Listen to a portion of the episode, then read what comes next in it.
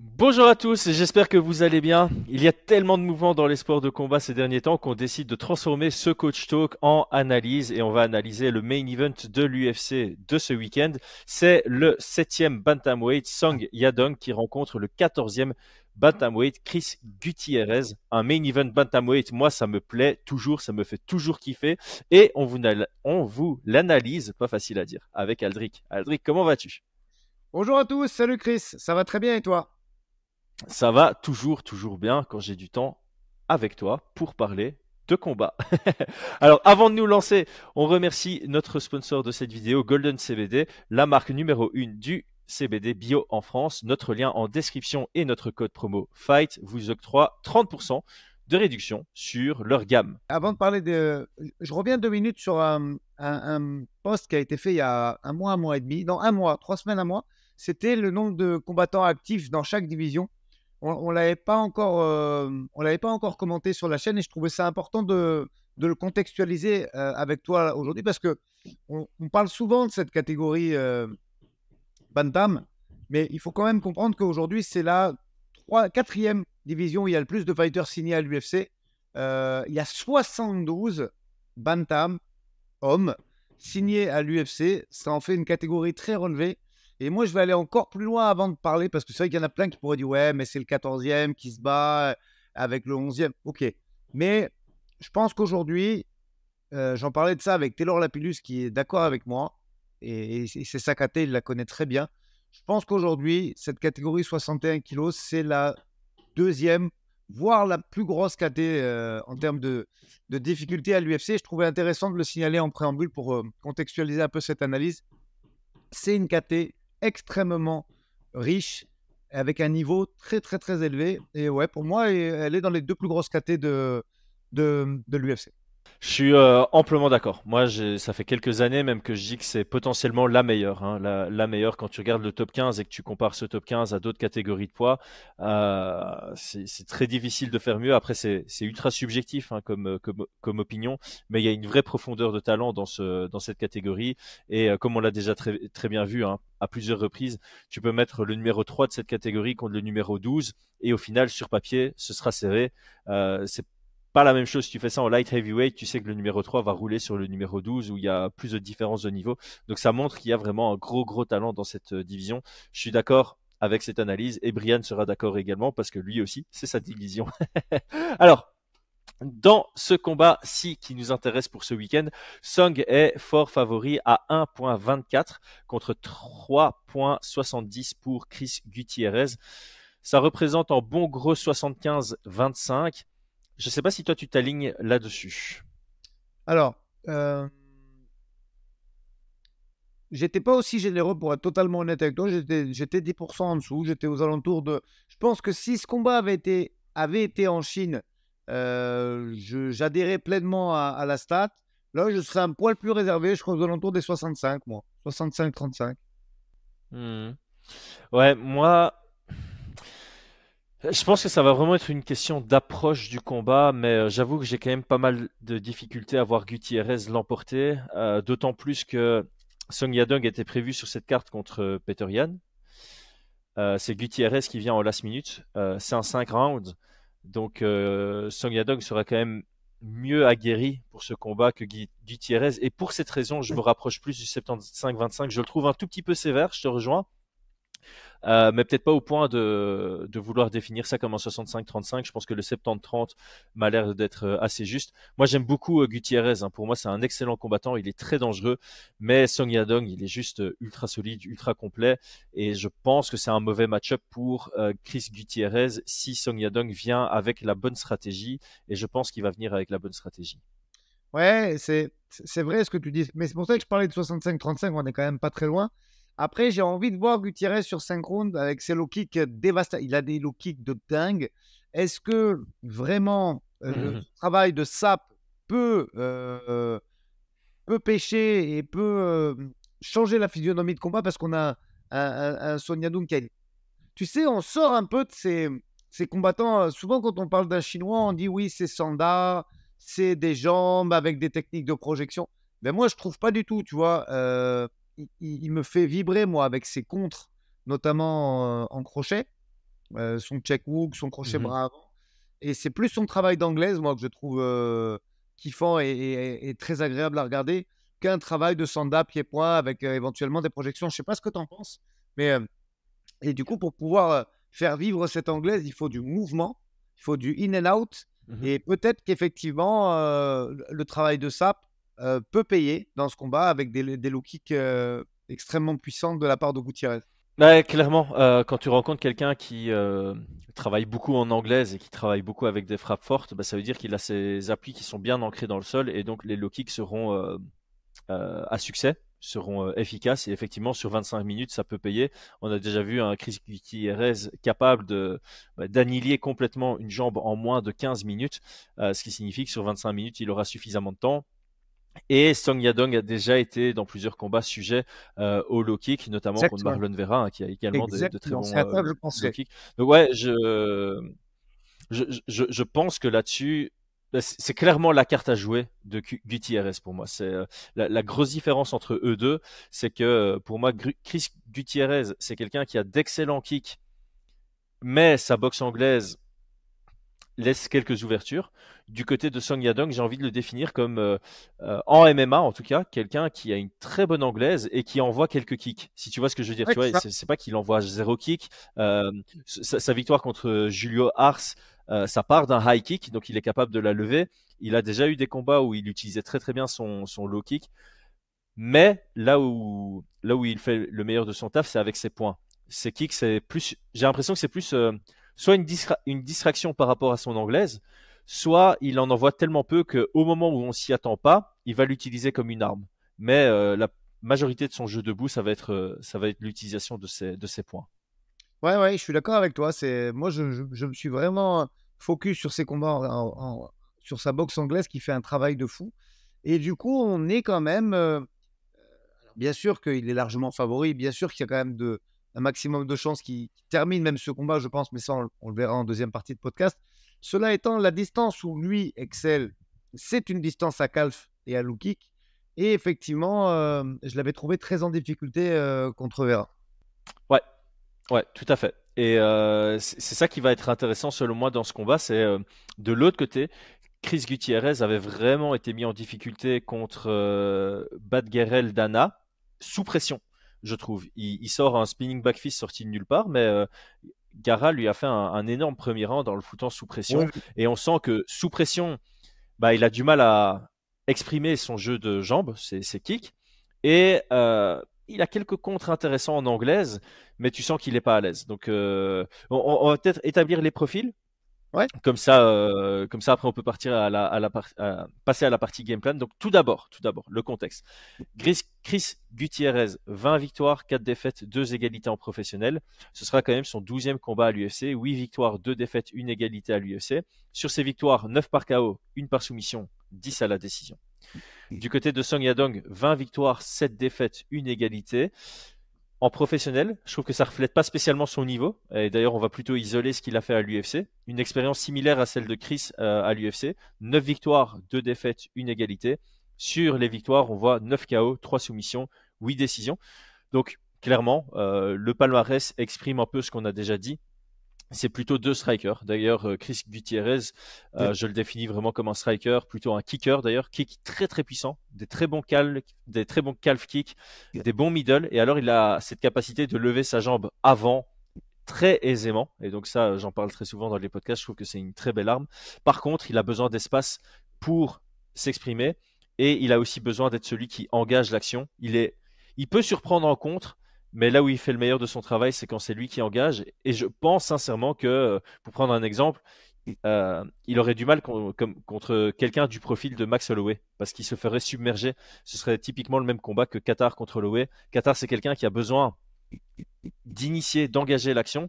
Une fois qu'il est face à quelqu'un qui engage plus que lui, ben, il a beaucoup de mal. Et je pense que Chris Gutierrez, c'est la même chose. Il est facile à mettre sous pression. Euh, et, il a du mal face à quelqu'un qui a beaucoup de volume. Par contre, il peut surprendre avec sa, créativité, comme contre Rocky Edgar, c'est un, genou qui monte, un spinning back kick ou un spinning back fist auquel tu t'attends pas. Euh, donc voilà, c'est comme ça que je définirais l'underdog de, ce combat. On a, on a vendu la KT en disant que le 15e pouvait peut-être aller chercher le champion. en toute objectivité, en toute honnêteté, c'est pas le cas de Gutiérrez. Je pense que c'est et ça restera un gatekeeper pour le top 15. Je ne le vois pas aller beaucoup plus loin dans cette catégorie en étant vraiment honnête avec nos auditeurs. Après, ça reste quelqu'un de très solide et, c'est rare dans ces catégories de poids de voir un, mec qui kick aussi fort. Tu sais qu'un très très beau combat, et je pense qu'il serait peut-être possible pour Chris de le, de le battre, parce que j'en ai parlé il y a longtemps. Chris Gutiérrez contre Marlon Vera, je trouve que ce serait un magnifique combat. Et je pense que bon, Vera serait favori, mais Gutiérrez aurait ses chances.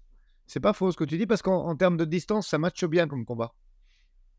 Distance, volume, ça, ça match euh, et ça, ça, met Gutiérrez dans le, dans le, dans, dans le possible. Je suis d'accord avec ouais.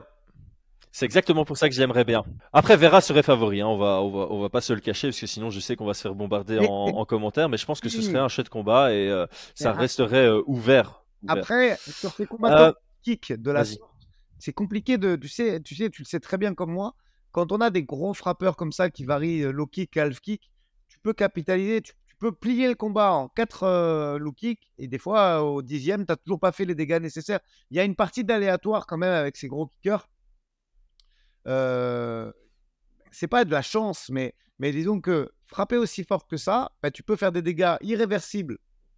Quand tu vois la jambe, alors je vais, je suis désolé, je vais écorcher son nom, euh, le combattant chinois. Oh là là, je l'ai noté sur mon cahier, j'ai même peur de, répéter le nom. Allah Tengili à Tengili, je pense que c'est comme ça. Je suis vraiment désolé si j'écorche son nom. tu vois les dégâts qu'il a fait euh, sur les loups, je sais même pas ce qu'il lui a cassé, mais tu vois, sur l'interrand, la jambe qui se dégrade euh, entre chaque round, il y a, presque un décollement d'un de, muscle sur le côté. Donc, euh, tu vois les dégâts qu'il a réussi à occasionner avec quelques low kicks. Ça fait des. Il y a une partie aléatoire qui est difficilement quantifiable, mais il y a, un monde où au troisième low kick, t'a arraché la jambe et tu n'as plus de quoi te déplacer quand même. Et il a fait la même à Morales. Hein. Il a une victoire par TKO sur low kick à la fin du deuxième round contre Morales. Donc clairement, c'est low kick, c'est d'une sacrée dangerosité. Passons au profil de Song Yadong.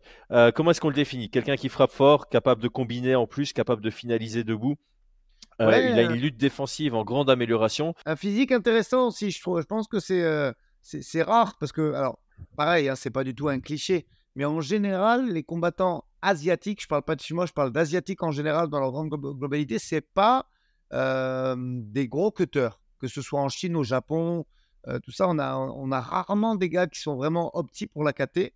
Là, quand même, pour 61 kilos, un gars d'un mètre 73 avec une allonge de 170, il est costaud du corps je trouve qu'il est, assez opti et très costaud pour la catégorie pour un combattant asiatique. C'est, tu vois, c'est, c'est pas des gros cutters, on est d'accord là-dessus. Et, là, on a quand même un physique assez important, je trouve.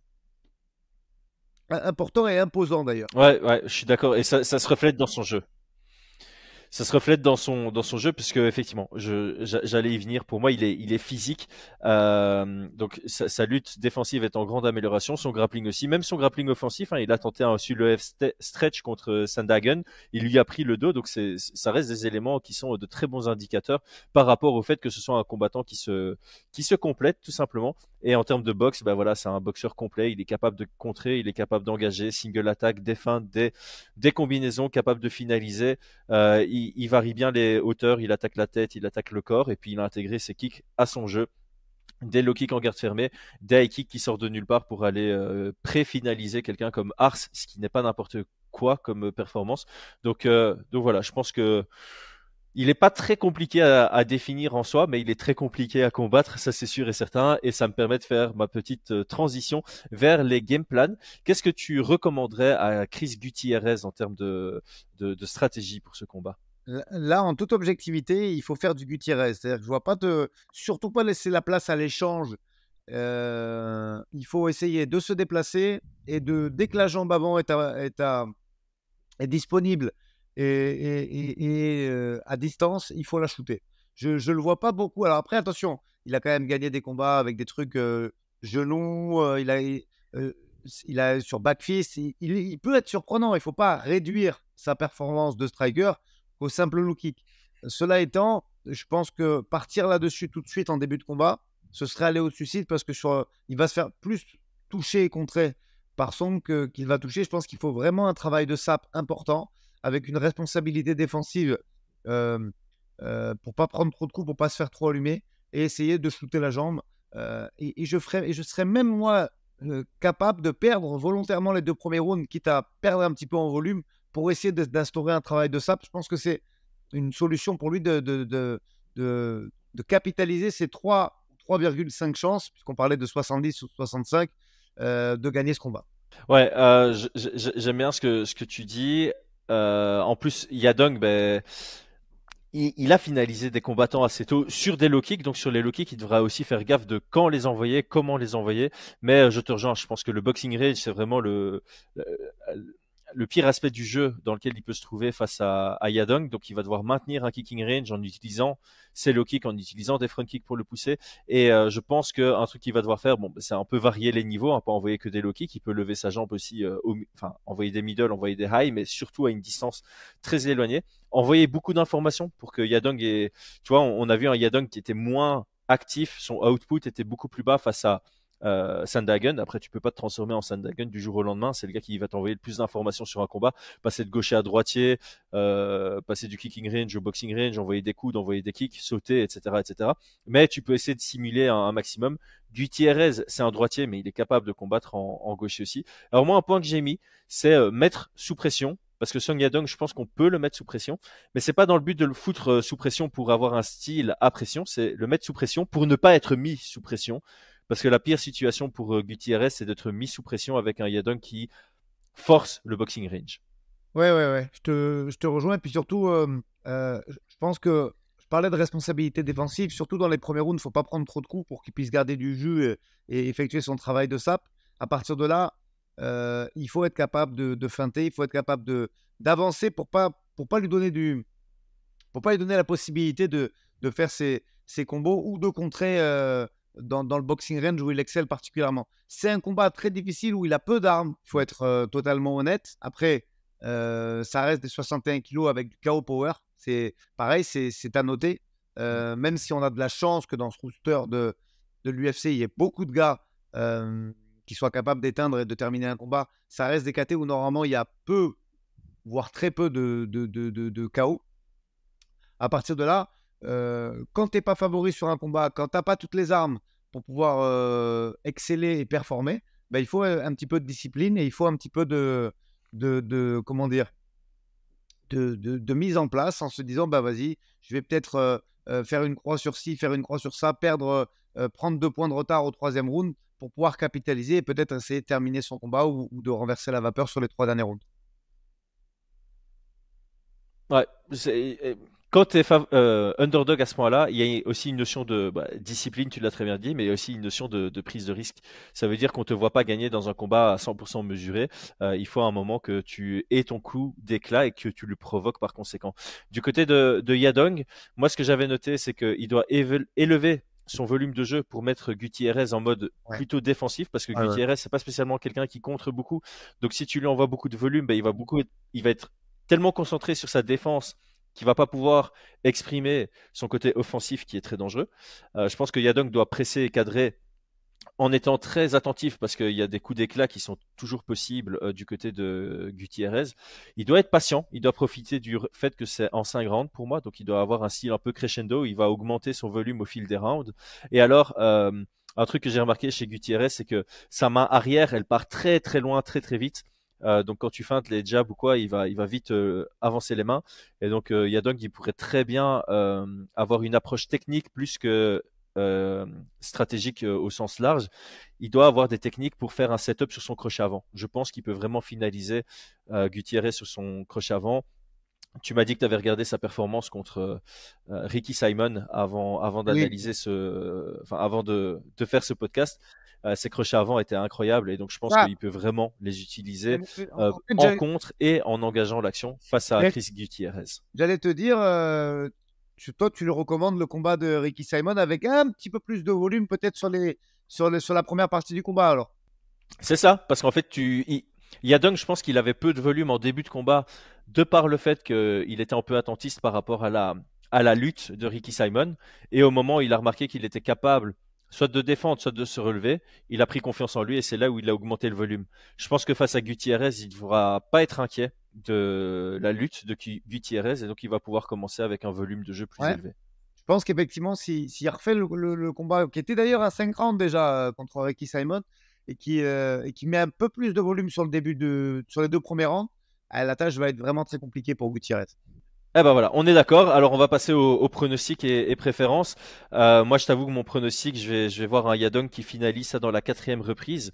Euh, par contre, sur la préférence, franchement, j'aime bien les deux combattants. Donc là, je vais me positionner un peu comme Brian aime le faire. C'est euh celui qui fait la meilleure performance, ça va me plaire. Donc soit Yadong avec la manière qui prouve pourquoi il était favori à 75%, soit Gutiérrez euh, sur un TKO avec des low kicks par exemple, parce que c'est vraiment ça la stratégie à implémenter. Et si je le vois gagner contre un Song Yadong grâce à ses low kicks, bah, ce serait exceptionnel. Donc euh, ici, ma préférence, c'est vraiment la performance et c'est pas qui gagne, c'est plutôt comment celui qui a gagné a gagné. Comment tu te positionnes toi? Ouais, euh, je te rejoins. Après, pour être vraiment honnête, moi, j'ai attention. Hein, je, dans ce milieu, on a plein d'affinités à droite et à gauche. Moi, je connais ni l'un ni l'autre, pour être très honnête.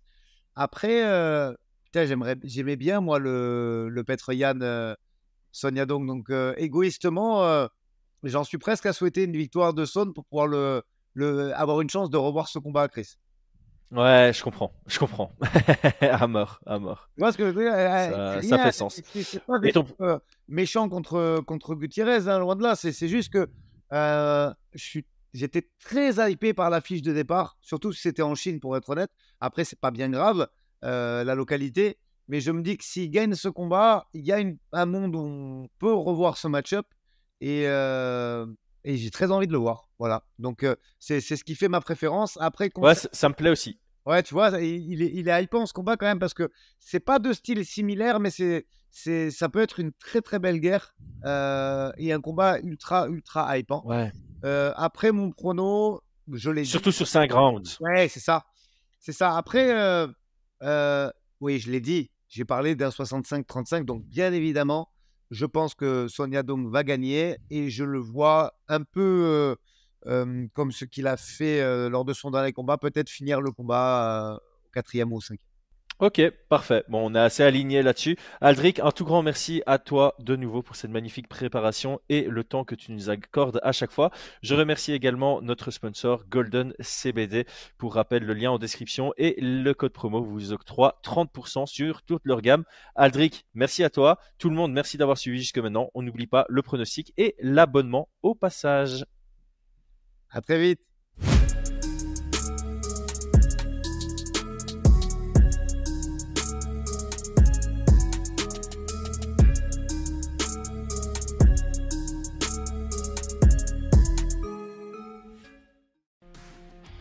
Et c'est tout pour aujourd'hui. L'équipe Fight Minds te remercie d'avoir investi de ton temps pour écouter le fruit de notre travail et de notre passion commune pour le MMA.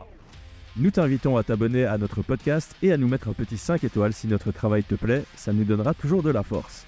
Et si tu veux donner un petit coup de pouce à notre projet, parle de nous autour de toi, ça contribuera à notre développement. Nous sommes également sur Twitter et YouTube, viens nous y retrouver pour échanger. A très vite pour plus de contenu sur l'art de la bagarre.